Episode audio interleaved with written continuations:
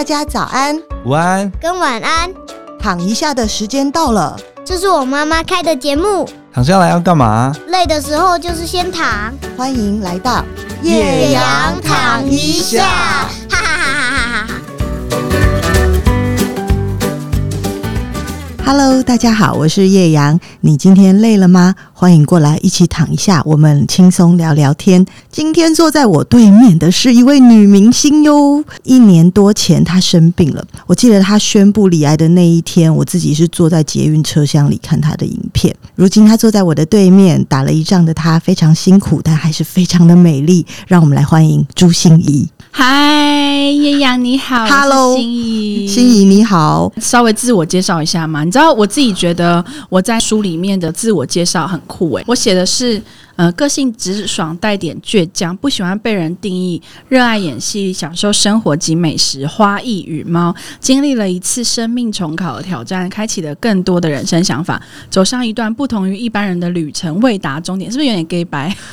很长一段，这是你自己写的吗？前半段不是我写的，后半段是我写的。所以从花艺与猫之后，你就开始写了？我大概是经历了一次生命重考的挑战，就是我写的了。哦，对，前面是别人。认识的我吗，有时候我觉得我们是想给别人看到什么样的面相，以及我其实很不喜欢被定义说啊，他就是一个如何如何的人。我喜欢别人看见我是很多面相的。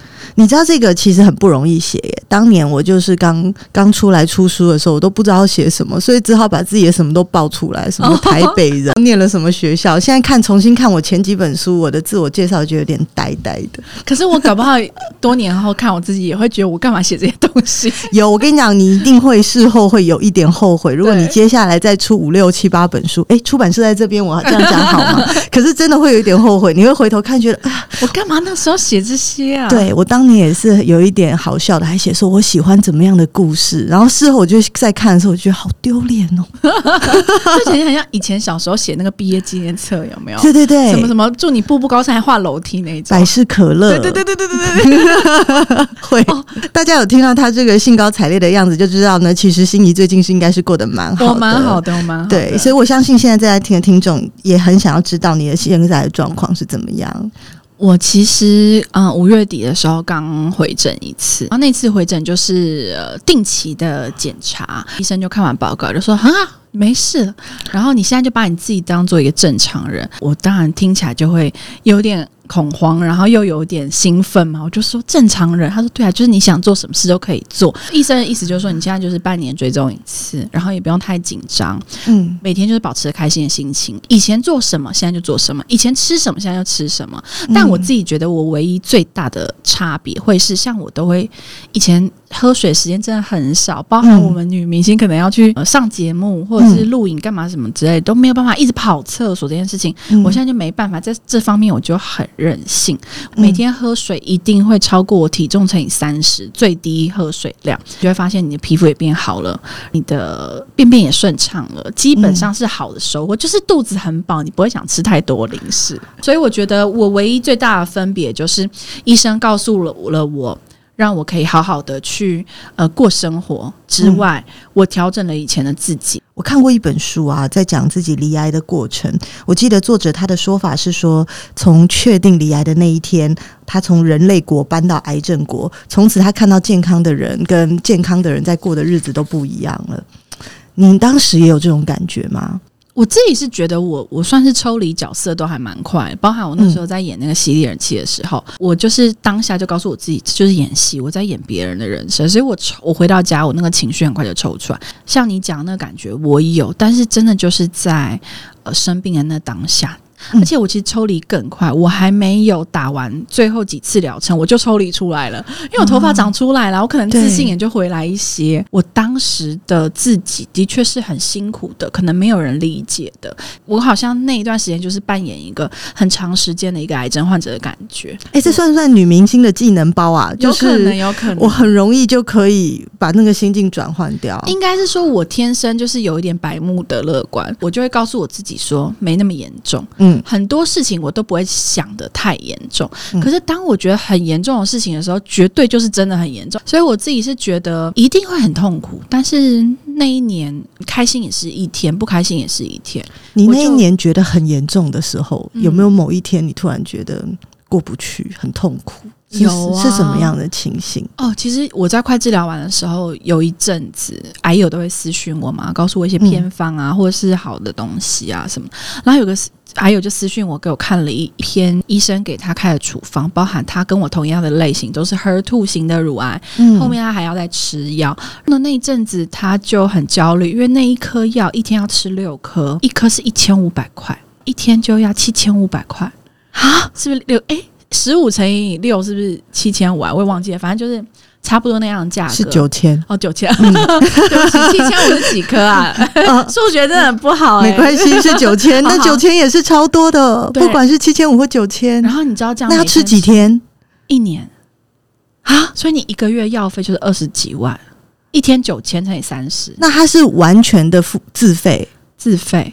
但是药厂会有一些优惠啊，什么买多少送多少。但是正常这样算下来的话，要吃一年一个月就是二十几万。嗯，我那时候开始恐慌了起来，就在有某天的半夜，想说天哪，我是不是没完没了？重点是钱你还可以再赚，对不对？但是那个副作用会是跟之前化疗一样的，我就害开始在那边很害怕、很担心，然后恐慌到个顶点的时候，我就跟我老公说：“老公，我觉得我的人生没完没了，我想放弃了。”然后我说的放弃是我不想再继续治疗下去，开始任性了起来，你知道？但你知道那个时候是多么的绝望，你才会打这段文字啊？因为我是一个不太轻易去跟我老公抱怨，所以我老公都会跟外人讲说：“没有啊，我老婆看起来很好了。”其实我一个人在家里就是说。啊，这个胀气好痛。啊、哦，那个全身上下无力，他都没看到，因为我都趴在窗边，嗯，然后他都去上班，所以他都没看到我痛苦的那一面，嗯、所以他都以为我很好。直到那天我传了讯息给他，哎，他没有三五分钟他就回我讯息，然后就跟我讲说：“你怎么？你还好吗？”我说：“我不好，我觉得我也不会好了。”他就说：“你不要动，你等我，我现在回来。”他在应酬，他就抛下他的伙伴，嗯、他就当下就回来了，就跟我讲了很久很久，然后一直告诉我，一直教育我说：“你已经快要走到终点，哪有人又往回头路走？你你都已经跟人家讲说，呃，我也。”也可以，你也可以。结果你现在自己要放弃，你怎么说服那些人？哎、欸，你知道教育班长哎、欸，但是他不是用很凶的语气，他真的就是好好的讲，让我就知道说哦，我在我怎么样，他都会在身边。另外一次就是刚开完刀，嗯、你知道那个身体没有办法控制自主的时候，所有的伤口被包得很紧，然后你要穿那种机能型的内衣，把那个伤口加压，嗯、你感觉每天呼吸不过来。再加上我那个时候刚好就有点。感冒，所以痰都在里面，嗯、好痛苦，因为根本咳不出来，然后你一咳就痛，嗯、一咳就痛，你知道那个呼吸不到空气那种感觉。你看着那个医院的窗外，你就觉得，难道这就是人生的尽头吗？那种感觉。可是我告诉你，这么可怕，我都还是过来了。嗯、那一段辛苦的日子，我真的是靠所有的影像跟记忆。去回味那些不舒服的过往，然后告诉我自己说，我不能够再做以前一样的不好的习惯啊，不好的所有的事情。你就像一个士兵一样，回到从前线回来了的那个感觉。你在跟我讲这段话的时候，我一直有一种一个 soldier 就是回来的感觉。你老公是不是没有看过你哭？有啦，他有看过我哭。哦、的确，我哭的时间很少。因为你知道，我老公啊，没有看过我哭。哦，你好坚强。然后没有，可能就是我比较少哭。有一次就很可笑，我怀疑我自己得了流感，我跑去小儿科，因为我很担心我会传染给我小孩，所以我就觉得我应该是得了流感。然后那时候流感呢是可以筛检的，对。但是医生就不太想要给我筛检，因为他觉得流感筛检也没有效。可是我就觉得我不想，我就想要筛检，然后我很难过，我就可以吃克流感，我就可以很快好。我就硬逼那医生给我筛检。我觉得医生对我有点不爽，非常用力的拿那个棉棒，然后呢 戳你的鼻子，戳我的鼻子。可是那一刹那间呢，我觉得痛到不行，嗯、我就喷泪，嗯、然后就呵这样哭。那是第一次，我觉得我先生被我吓到。他好像没有看过我哭，出来的时候他坐在我旁边，他很紧张，因为我就是哭到就是整脸都是花的，然后坐在那里等。我先生就说：“哎、你刚刚哭了，是不是因为你觉得医生他说不给你筛检，伤害到你的自尊？然后我想说，你怎么想那么多？其实就是很痛，任何东西塞到你鼻子，你眼泪会不由自主的喷出来。其实就是这样子，它就是一个生理反应。我我想起来，我老公很常看我哭，但是我哭是因为别人的事情，嗯、就是像电影啊，或是跟我无关的事情，我就是很鸡婆的一个人。所以你是可能感动哭，或者是别人的烦恼而哭，你很少为了自己的事情哭，比较少一点点。你在书里有说到，你不要拼五年存活率、十年存活率，因为这样子要天天活在存活率的恐惧中。这是不是许多癌症病患，就算他康复，他一辈子也要面对的心情？我觉得是，而且很多的癌友也会跟我分享。但是我觉得，其实我讲这些话，真的是希望带给大家一些希望。我我讲一个小故事，这跟这个稍微没有一点关系。我脸上有三颗痣，很像是北斗七星那种概念，分得很远。可是你仔细看就看得到。你知道我以前开始学化妆的时候啊，会一直在想要怎么样把它遮掉。可是你知道有一天呐、啊，我突然看不见它了，而且我在化妆的时候，我根本不在意它了。嗯，我没有意识到要把它遮掉这件事情。那一阵子我就发现，哎。为什么我会没有再在意我的痣这件事情？我后来发现，我为什么要永远的目光都聚集在那些不重要的小事上面？就只是一个痣啊！讲难听点，我现在跟你讲话，你也不会说：“哎、欸，心怡脸上有三颗痣，哎，你需要怎么样吗？”你脸上真的没有痣，哎。所以我的那个时候不知道为什么全神贯注，就是在那三颗痣上面。当我们一直在专注在五年、十十年的那个存活率上面的时候，你没有办法开心的生活。你会一直记得你自己是个病人，你要如何的小心翼翼，你要如何去。避开什么事情？但我觉得很多癌症真的都是因为你心情好纠结哦。我还觉得我不要去纠结那件事情。我真的开心吃，我就开心吃。我讲难听，我真的就是多吃了一口蛋糕。我我女儿生日，我不能吃蛋糕吗？不行吗？可以吗？那我就多喝一些水，让她去冲淡身体的那个浓度。有时候一点点真的是没有关系，就是为了你自己的心情是开心的。但是你你觉得五年就不会复发，还是十年就不会复？没有啊，我也看过很多病友，像我姑姑就是八年后再复发，她也是去年走了嘛。所以我我里面有写到一篇，其实我写我姑姑那篇的时候，我真的是边写边流泪。诶，我就记得在去年我公布我离癌这件事情的时候，那天。我去完医院检查，然后就跟我姑姑和我爸妈他们一起约在餐厅吃饭，就点了烤鸭。然后我姑姑还跟我讲说：“妹，你不要吃烤鸭的皮。”我说：“为什么？”嗯，他说：“就是有那些什么什么那些东西。”然后我就说：“嗯、一两片应该还好吧，不会怎么样。而且吃完我会开心。我觉得我不是吃了一整只烤鸭，我就是吃两片而已，嗯、应该是还好，开心比较重要。医生说什么都可以吃。”我姑姑就说：“嗯，也是。”他就跟着我开心的吃了一两片那样子，不然他本来是一口也不吃的。他也觉得说：“你就是不行，你就不能喝豆浆。”我就是喝豆浆才复发，你知道？有时候很多事情就是他会归因到一件事情，对，因为你没有地方可以怪我。到底为什么呢？我也没有那个 BRCA one two 的基因，那为什么会这样子呢？我家族也没有什么人，那。说实在，你就是那个第一个啊。嗯、那你你前面的长辈得，他也不知道他会得啊。所以那，一片两片的烤鸭我都觉得无所谓。所以后来我就跟我姑姑讲，我就说，姑姑没有关系。如果你真的觉得你很不舒服，你不要吃也没有关系。我觉得医生都这样跟我讲了，表示我可以吃啊，那我就吃一两片，我又不是吃十片。就是看到那个什么五年存活率、十年存活率啊，我觉得自己去想都觉得很可怕。对，你的生命好像一直在倒数。对啊，今天其实说实在的，我也不知道我五年存活率跟十年存活率是多久。就是给癌症病患这样子的一个一个目标去追逐，是有一点点可怕。不过我也跟你分享啊，我就是发现呢，其实这世界上有很多很蛮好的医生。就我之前有过引产一个小孩嘛，那在引产之前呢，其实我并没有要引产他，就是我以为我可以顺利的生下来。那时候他是被高层次超音波检查到他心脏破一个洞。然后我就跑去那个台大医院的小儿心脏外科去检查，然后今天那医生跟我说了一个很好的话，就是我就一直说，那我现在要怎么办什么的，因为他就说，我跟你说这件事情就是这样，我们人做人的事，神做神的事，所以你不要去烦恼神会怎么做。也是。然后我就觉得被他吓到，我觉得他说的蛮有道理的，因为他就说呢，然后人又分成两种，就是妈妈做妈妈的事，医生做医生的事。他就说，我跟你说，我呢很有信心，这个刀我会开。哦，我开了很多，一定会成功。所以呢，你呢要给帮我做一件事情，因为我的过去经验就是，如果这个小孩是早产儿，会比较容易失败。医生做医生的事，妈妈做妈妈的事，你负责想办法，用你全身的力量，跟你最聪明的策略，各式各样方法，让你的孩子能够足月生产。接下来就交给我来开这个刀。所以我们就分配好我们的各自的工作。反正他也答应你了，你能够生出来，他就能够好好的来开这件这个刀。以后我就觉得，我只要遇到一些困难，我就会想起他的脸，然后他就会告诉我说：“人做人的事，神做神的事，你不要去替神烦恼，他该怎么做。”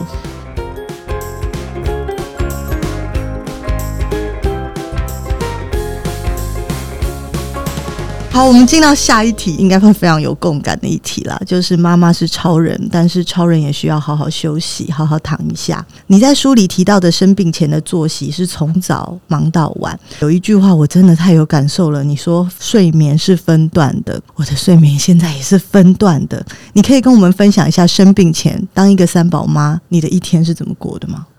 哦，这真的是 我最记得，是我小女儿两个月刚回到家，那个时候我老公还要去开会什么的，那个时候他刚创业没有很久。他隔天要开会，必须要早起，我就不能够奢望他晚上帮我照顾小孩，嗯、因为他必须要很好睡眠，他很容易被打断。那我的睡眠算是比较沉的。嗯、我们家没有请阿姨，OK，我们有请一个白天的保姆，但是白天才会来，嗯、意思就是晚上我就是自己雇三个人，这人就是没没关系。兵来将挡，水来土掩。嗯、我可以胜任我可以做的事情，而且我觉得这件事情就是妈妈的责任，妈妈为母则强的心就出来。晚上的时候要睡觉了，但我女儿还没有要睡啊，可是要九点啦，嗯、哥哥一定要睡，不然明天没办法上学。我还记得那就是开学的第一天前一晚，嗯，隔天要开学了，我要把孩子都弄上床，妹妹还没有要睡怎么办？我抱我妹妹在那边哄，我就坐在床边，然后哥哥跟弟弟就不想离我太远，他们就铺地垫睡在。我们的主卧室的前面就有一块地，然后他就他们就铺垫子，然后睡在那边，因为他们不想离我太远。你知道以前夜宿立法院也是这样说，大概是这样。我他就说：“妈妈，你不能躺下陪我。”我说：“不行，因为妹妹在。”他们就说：“好吧。”可是我一定要摸你的头发才能睡。另外一个说：“我一定要摸你的耳朵才能睡。”他们两个就一个人摸我耳朵，一个人拉着我的头发，要摸要顺顺的啊。你知道有一次我妈的头发是 Q 的。他还说：“这不是我妈妈，你知道很好笑。”所以他就认我头发。你是卧佛吗？就是这样侧躺让他摸？没有，我就是抱着坐在床边，对不对？但因为他们都在地上嘛，他会摸不到。我是整个人弯腰。你知道这个医生就会跟你说，这对颈椎很不好。对，然后 最好笑是我那天还发烧。我那个时候觉得这就是人生的终点。我说：“谁可以救我？没有人可以救我，这就是我身为妈妈的责任。”可是我那天已经烧到挤出来的奶都是烫的。我还是就是昏昏沉沉的，要抱着孩子在那边吼，那更不用讲。妹妹喝奶到现在四岁，她还是晚上要喝夜奶，嗯、那真的很辛苦。所以我晚上呢，通常就是八九点就让他们上床准备要睡觉。可是通常有时候小孩一个兴奋就搞到十点，好十点十一点，好不容易就是他们都睡了，我开始要帮我们家猫打针，因为我们家猫那个肾脏病末期都要打皮下点滴。打完点滴之后就开始巡视嘛，然后猫要吃饭啊，弄什么，意思就是我不能够一觉睡到天亮，我不能跟小朋友一起睡。然后如果我真的不幸在里面睡着的话，我老公也会把我叫出去，说：“哎，要回主卧室哦，什么之类。”因为他们两个现在兄弟是睡一间的嘛，妹妹睡另外一间。那妹妹比较好睡，因为妹妹是她抱着被子走进去，她就可以呼呼就睡了。可是她晚上要起来喝夜奶这件事情就不一样。大概到一两点，差不多也要弄弄一弄睡的时候，小朋友就会来找你说：“妈妈，你怎么会跑走了？对，你怎么离开了？对，你怎么可以离开我们？你要回来呀，我们要你啊！”然后他们就会把我抓到他们的房间，那再来一次摸头发、摸耳垂的事情之类的。我老公如果发现我不见，他也会来找我，所以我一个晚上要起来很多次。可是如无论如何，七点整我都得起来帮他们弄早餐，然后弄一弄要。要要催催他们出门，所以有时候难免早上就会快一点，到底要叫几次？你知道这种母老虎式的，就是叫叫床法，就是都会发生在我们家。好，送完他们出门以后，当然就要把那个杯盘狼藉收拾一下，然后再帮猫打点滴。打完以后呢，一两个小时要喝一次水，意味着我也不能睡觉。假设我今天真的很累很累，我要睡，他两个小时要喝水一次，我就要调闹钟。中午开始起来以后就开始收拾嘛，整理家里啊。下午就去全联买个菜啊什么之类的，再等他们回来。但等他们回来过程中要做饭啊，或者是如果家长会有些什么事情，我就要去开会啊。所以我送完小孩就可能就跟他们一起待在学校，然后开完会再回来，然后也没有休息时间，如此重复的到傍晚。更不用讲，如果当天我是有工作，我可能帮猫打完针，弄完我就赶快去工作，然后回来再喂它喝水啊什么之类，就是重复的一到五。然后假日的话更累，因为起床他们都在家里，所以我好现在好讨厌放年假哦。今天刚好是礼拜一，我们都好快乐呢。没错，你刚刚说的这一段，我有一种这是女明星过的日子吗？这不是女明星过的日子吧？我我觉得我算蛮认命的。就是我，我把我自己想成，无论我是女明星还是女演员，我都是妈妈啊，我都是老婆啊。我自己觉得这就是我的责任，所以我一直有很强的责任感。但是你知道，很多人在讲说“哈，你没有请人的时候”，其实我心里以前是觉得说需要吗，或怎么样，你懂吗？那很多人一个小孩都没办法带的时候，可能小孩很欢或怎么样的时候，我以前就觉得说。真的有那么严重吗？那我以前怎么过来？我就开始思考。可是我想说，哎、欸，是不是因为我很年轻，我就觉得就是很 good 啦，就觉得我就是耐操，嗯、我就是可以，我就是我都行。我我觉得我就在想说，哎、欸，那是不是大家都这样？可是好像不是大家都这样子、欸。对啊，不是哎、欸，就是用一个非常美丽女明星、可爱的这种清秀的脸庞，在讲一个当兵的人生呢、欸。对，可是你知道，像我们这种真的就瘦不下来啊。你有没有晚上曾经犹豫自己到底要不要睡？因为你感觉等一下又要醒过来。有有有，尤其在我生第二胎的时候，那个时候哥哥还在上幼儿园，然后弟弟刚出生，然后我小儿子七个月才睡过夜。我每天都是重复这样，然后白天的时候，在刚刚那些的穿插中中间呐、啊，我就是小朋友上学要开始洗奶瓶弄一弄，然后帮他弄副食品，对不对？然后喂他吃，然后让他休息一下。我可能大概只能眯个十分钟、十五分钟之类的，因为我没有办法忍受很多奶瓶放在那边不洗，这是我奇怪的罩门。你感觉细菌在滋生？对对对对，你就想象那个很可怕。所以我有听过我朋友他们家就是请家政阿姨，例如说一个礼拜来来两天，对，但他们那两天。的中间，所有的碗盘、泡面什么都放在那里的时候，我就头皮发麻，就觉得说，怎么会有这种奇怪可怕的事情？你们竟然可以让它发生，我是完全无法接受。所以你知道，每个人就这样。如果你太怕什么事情，你不喜欢什么，你就得去面对跟做。那我问一个比较技术性的问题，因为你毕竟是一个知名的明星嘛，那一定会有蓬头垢面需要出门，你有办法出门吗？还是你还是得要把自己弄得像个样子才敢出门？我得弄弄得像个样子，但是那个时候出门都很没有自信，因为那个看着肥胖的自己，你就会觉得他是谁啊？我为什么会把我人生过这样？可是你知道，你没有好好休息，你身体也无法好好代谢。我觉得妈妈真的有历经各式各样，就是这就是我人生终点了的一个心情。我儿子小的这个才一岁三个月嘛，然后他一岁三个月他还没有睡过夜，我还记得是四点二十八分的时候，早上清晨。然后他被爸爸抓去，但还好是因为我有先生一起，但是他把爸爸把他抓去，因为他吐奶这样子。而且我小孩吐奶，应该说所有婴儿都这样，是完全没有羞耻心的在吐奶，不会说像一般大人这样，呃，然后就赶快捂住嘴。他不是这样，他吐奶是有一种那种，呃，然后全吐了，然后且左边吐一口，右边吐一口，然后整个床垫都是他的那个吐的部分。然后呢，就赶快把他抓去洗澡，然后就听他呱呱叫，我又很怕他把我大的那个。也叫醒。对，我大的，因为这样啊，就是现在被老师变成是认为是一个好宝宝。因为呢，我大的以前常常上课都要压线才进去，但是因为我大的现在因为弟弟都睡睡不过夜，所以他都早上五点半就起来了，所以他现在都是班上第一个到的。我要讲我人生的终点，就是他去洗的时候呢，我就去把所有的床单拿下来，因为他已经吐的满地，然后那个奶酸味哦，真的是非常难搞。对，我就是很怕那个，对，我就把床单全部卸下来，那弄好以后呢。弟弟就洗完澡了，他也是很累，所以他不高兴。他为什么这时候要洗澡？所以就哭到不行。爸爸就把他放在床上，说：“你陪他一下，我去擦那个外面的地板，因为他是一路吐的嘛。”他去擦的时候呢，弟弟就坐在那里哭。然后我真的很累，所以我就像卧佛一样躺在他旁边。他就哎哎、我说：“你为什么要哭呢？”他哎、欸，他在用力的第三下的时候，又吐了。他不是吐了，他拉了。哦，然后我是包尿布吗？还没，因为他刚洗完澡。哦哦哦哦、你立刻就弹起来了吧？因为我是没有床单的状况下，他就大在我的床垫上。哦，那真的是一秒惊醒，你会觉得肾上腺素飙到头顶。本来卧佛是撑着我的后脑勺的，我就马上坐起来，双手一撑，把它立刻移到地板上。那个地板上还有他吐的东西，我们还没擦。他被移到地板上，他一定更怒了呀，因为他就是想睡，他还被从床上移到地板上，而且伴伴随着我激动的说：“爸爸，快点！”他就在那个我先生过来的那一刹那，他就啊大哭。你知道，人的身体是联动的，对，他一大哭，他啪的又大了一坨，而且他的那一坨厉害到什么程度呢？就是他直接。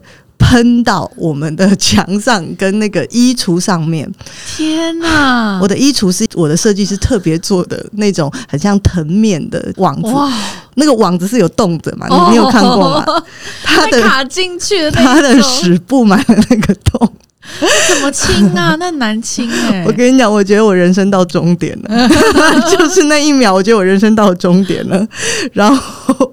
我还记得我先生说了一句话，他说：“这个地板一定没想到他会这么碎。”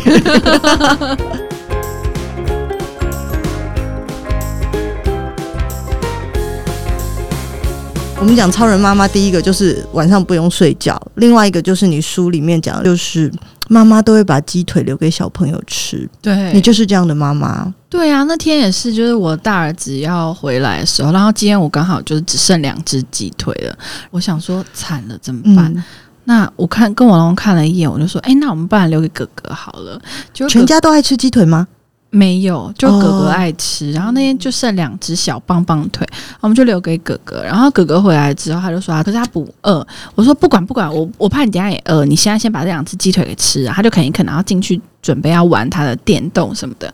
就后来他竟然都没有出来吃，我就觉得他可能不饿，我们就收一收。我就说：“哎，那八点要上床睡觉。”他说：“哎，我还没吃晚餐呢。”我说：“你刚刚不是说你不饿吗？”嗯，他说：“可是我现在饿了，我要吃了。”我说不好意思，我们现在只剩水果跟优格，你看你要吃哪一个？他说不要，我要吃咸的。然后反应就很大，然后就打给奶奶说，我妈不准我吃晚餐。你知道这个控诉真的很严重。然后我就赶快跟我婆婆解释说，妈不是我不让她吃晚餐，是我们吃的时候她不吃，又要玩电动，到最后。就讲说我不让他吃，但其实我们都准备了，他不吃的。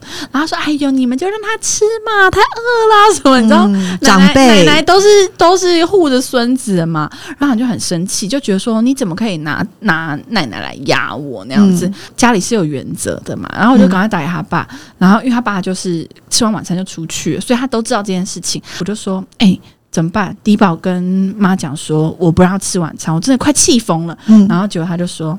那你就让他吃啊！然后我就说，啊、可恶的猪队友，怎么会？我说你刚刚不是看这件事情发生，你怎么会讲跟我讲这个话？他说：“哎呦，他饿了就让他吃嘛，有什么关系？”我真的是气到晕。我我儿子做一件更绝的事情，他中间不是惹我生气嘛，所以我我都不理他。到最后他洗完澡的时候，他我还在帮弟弟洗澡，他就跟我讲一句：“妈妈，对不起。”我心想说，还没气消，还在气头上。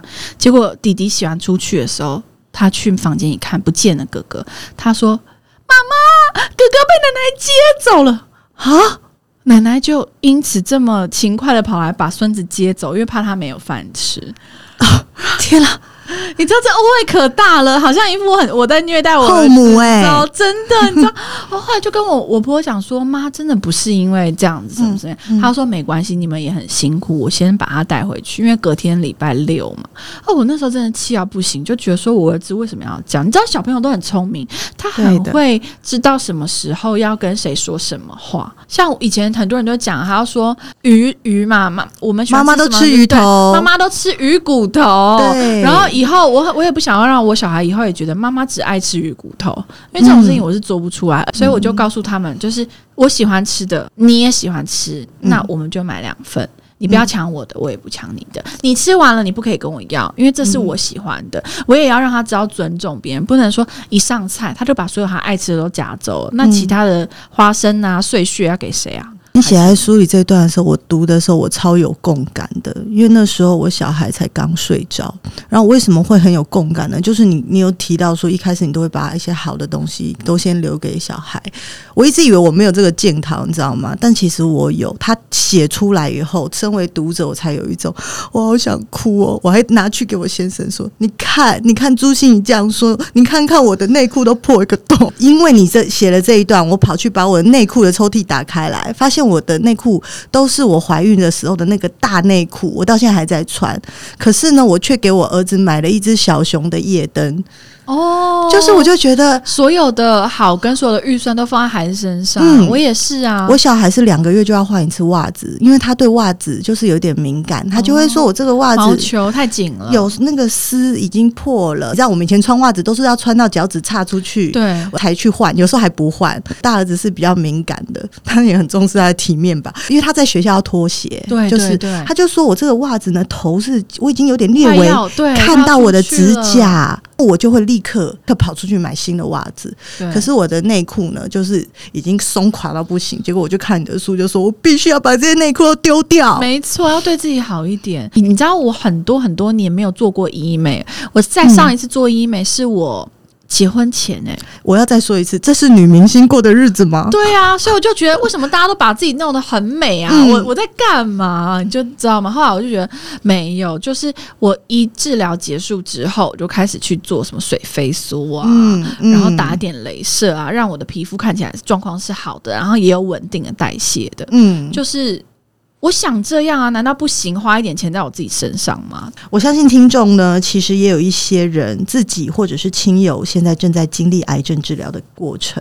抗癌的过程中，你自己觉得最难过的关卡是什么？是身体的病痛折磨啊，开刀啊，很可怕，还是那个损害后身体因为开完刀以后要修复的过程？你有提到掉发、水肿这些？我觉得，我觉得最可怕应该还是开刀后。那一段时间，那真的是人生很绝望的其中一道关卡，因为我以前把开刀想的太简单，就觉得说。没关系，不好的东西就切掉嘛。对，我以为是切猪肉，可是在我身上动刀的时候，又不是那样子的状态了。嗯、我我那时候选择手术的方法是比较复杂的，我是选择那个、嗯、呃肚子会切一块，然后要放在那个胸部上面，它要经历非常长的时间去修复你的血管神经要连接起来。嗯嗯嗯。好，那神经就是慢慢会长出来。可是你知道，当你现在没有感觉的时候，像我儿子就会拿东西戳我，妈妈，你这边。有感觉吗？你这边有感觉吗？我这边是完全没有感觉的啊！所以这么用力跟这么用力都是一样的。你说你的胸部没有感觉？对对对对，就是只有呃动刀的那边啊，这边都正常，哦、但是这边患侧就是现在没有感觉。医生也说有可能一辈子都没有感觉，嗯、那也有可能就是三五年神经会慢慢长回来。我觉得最可怕的是。原本的你跟现在你有很大落差，你没办法接受那个自己，就好像我们女生结了婚之后，生了小孩之后，嗯、那个体态有很大的改变啊，什么，你也会很明显知道说这不是我啊，可是现在这是我，必须要去承认接受它。嗯、我在化疗一开始的时候，我满脸长烂痘。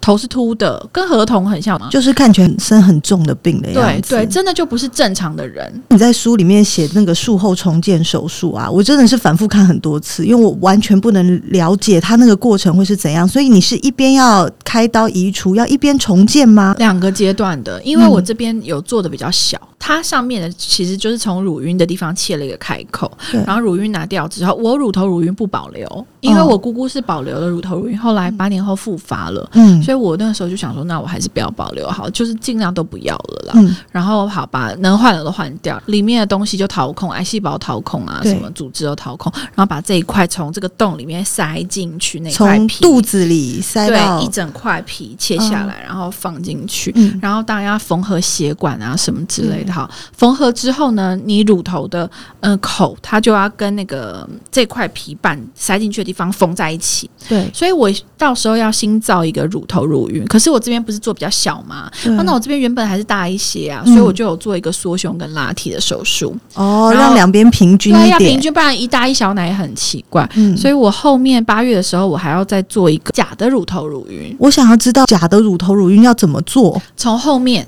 拿一块皮，哦、反复折折折成乳头的高度，我、哦、做成立体的缝上去。但是颜色要怎么？塔兔就是用刺青的方式把它做成一个很像的样子。对，就是跟左边有平衡的颜色这样子。所以这个医生也要很有美感呢、欸。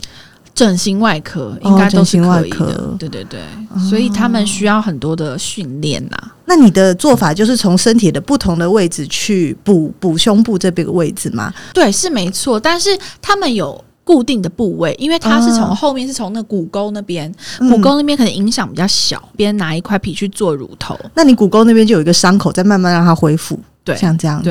但是因为骨沟是凹槽啊，所以应该是还好。啊、对对对，看不太清楚，对，看不太到。我觉得这对很多罹患乳癌的妇女呢，是一个很大的挑战。就是当医生问你要不要拿掉整个胸部，或者是要不要切除掉乳头乳晕，对，全切跟局切，那时候我也是在一个十字路口徘徊。嗯、我觉得那是我人生第二大的选择。你怎么决定的？我那个时候会选择全切，就是因为我姑姑局切复发嘛。但其实医学报道有讲说，两个的数据复发的数据是差不多的，没有到差非常多。因为我姑姑的关系，所以我其实打定主意，我就是会全切。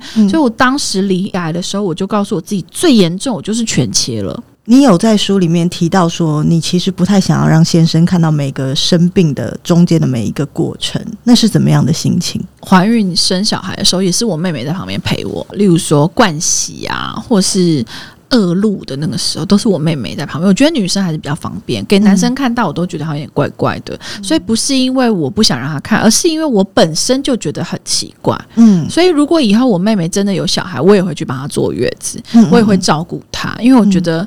嗯这个就是母亲给我最大的礼物，就姐妹啊，手足。对，我也有一个妹妹，所以我可以有点理解。啊、就好像我有弟弟跟我妹妹，我就不会叫我弟来照顾我啊，那不是很奇怪吗？对啊，你说、嗯、妹，你帮我拿一片卫生棉来，我恶露来了，我要冲洗，你知道叫弟弟来很怪啊，就是女生啊。那我不得不分享一下，你知道我先生呢，他有一个妹妹。他妹妹做了所有 你没有办法想象的，就是呢，有一天我先生跑来跟我说：“诶，我这里一毛炸出来，你可不可以帮我剪一毛？”我说：“我不要帮你剪一毛。”你知道，他就跑回家，然后叫他妹帮他剪一毛。所以你不要改，这个真的就纯粹是羞耻心的问题。这真的就是手足的好处啊！就你就可以不用以后把屎把尿了。对对。那如果身份对调，换成是你的先生，或是你身边最亲爱的家人是癌症病患，建议要怎么样陪伴对方打这一仗？应该说，有什么事情是可以做的，有什么事情不要做，有什么话可以说，有些话还是不要说。哎，我没有听过，但是我有听到病友分享说，人家会讲说，哎，你就是想太多啦，你不要那样想就好。你知道这个东西对，如果他心里已经有一些状况来讲，其实真的是很大打击。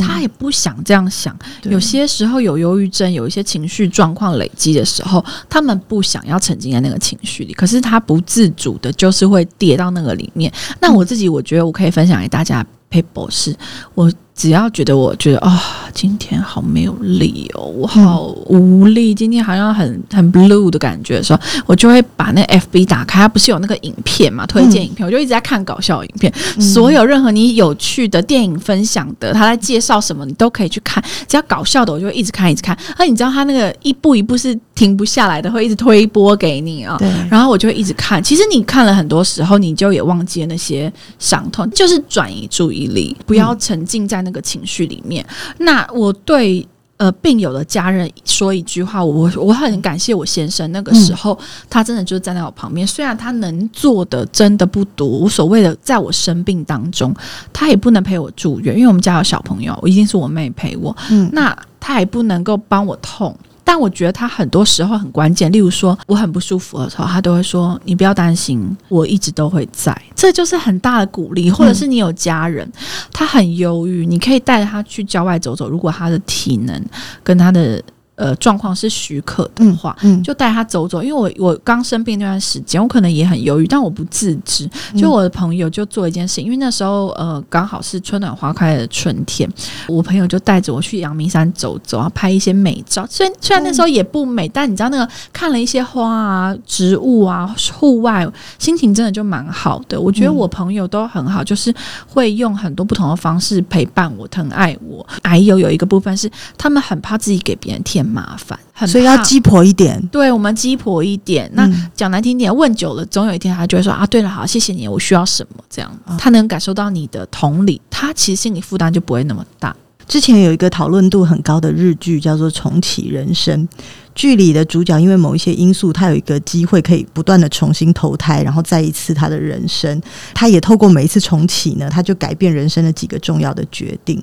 你在书里提到，生病就像神给你一个重考的机会，让你可以有机会重新的调整。如果有机会，人生可以重新再来，你现在最想修改的地方是哪里？我觉得修改的部分呢、我应该会回去过去刚结婚的自己，告诉我自己就是。嗯，多买几只鸡腿给自己吃。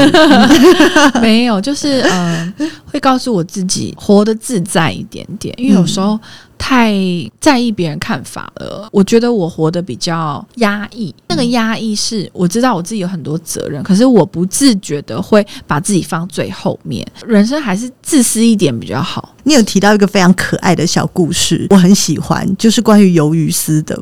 你一直在吃鱿鱼丝，所以后来鱿鱼丝就掉到你的。对，我那天回诊真的很好笑，嗯、就是嗯，这是我很后面写的，嗯，就是我我刚好那天去回诊，前一天晚上真的就很。饿嘛，然后又不能吃什么太高热量的东西，嗯、我就在那边吃鱿鱼丝，然后吃一次啊，觉得差不多，已经半包都被我吃完，可以给你把它收起。回诊的时候，医生就帮我把那个内衣就打开，然、啊、后我们来看一下伤口怎么这样。他说：“哎、欸，这什么掉出来，很像那无花果还是什么耳屎，真的是小小一段，对，啊，我都没有发现它已经掉到我的内衣里面，然后我就说、嗯、啊。”被发现我昨天晚上在吃鱿鱼丝，医生就开始笑，然后护士也在那边笑，大家都笑的人仰马翻，又说：“天哪，怎么那么好笑？”对，然后就说：“啊，对不起哦，我真的是太那个，嗯，太自在了。”他说：“这样就很好，晚上想吃什么就吃什么啊，没事啊，就很好。”对，谢谢心怡今天来现场陪我们聊天，希望你天天都健康，而且从今以后，除了当三宝超人妈妈以外，也可以享受当一个快乐的人。也希望正在收听今天这一集的朋友。有能够好好的躺下来休息一下，试着练习照顾自己。我有个结论，结论就是呢，在日常生活中，你要一直被迫当超人，实在是太累了。所以大家不要再这样逼自己了。如果你有去看过《超人》这部电影，你就会发现，这个超人他忙得要死去拯救地球，其实他都是自愿的。大家不要再逼自己了哈，不要太累了。目前各大平台都能收听到叶阳躺一下的 Podcast，欢迎大家持续追踪我的节目，并给予五星好评。可以透过节目资讯栏的电子邮件写信给我们，分享你想听的主题或是你的建议。谢谢心仪，谢谢你，下周见喽，拜拜，拜拜。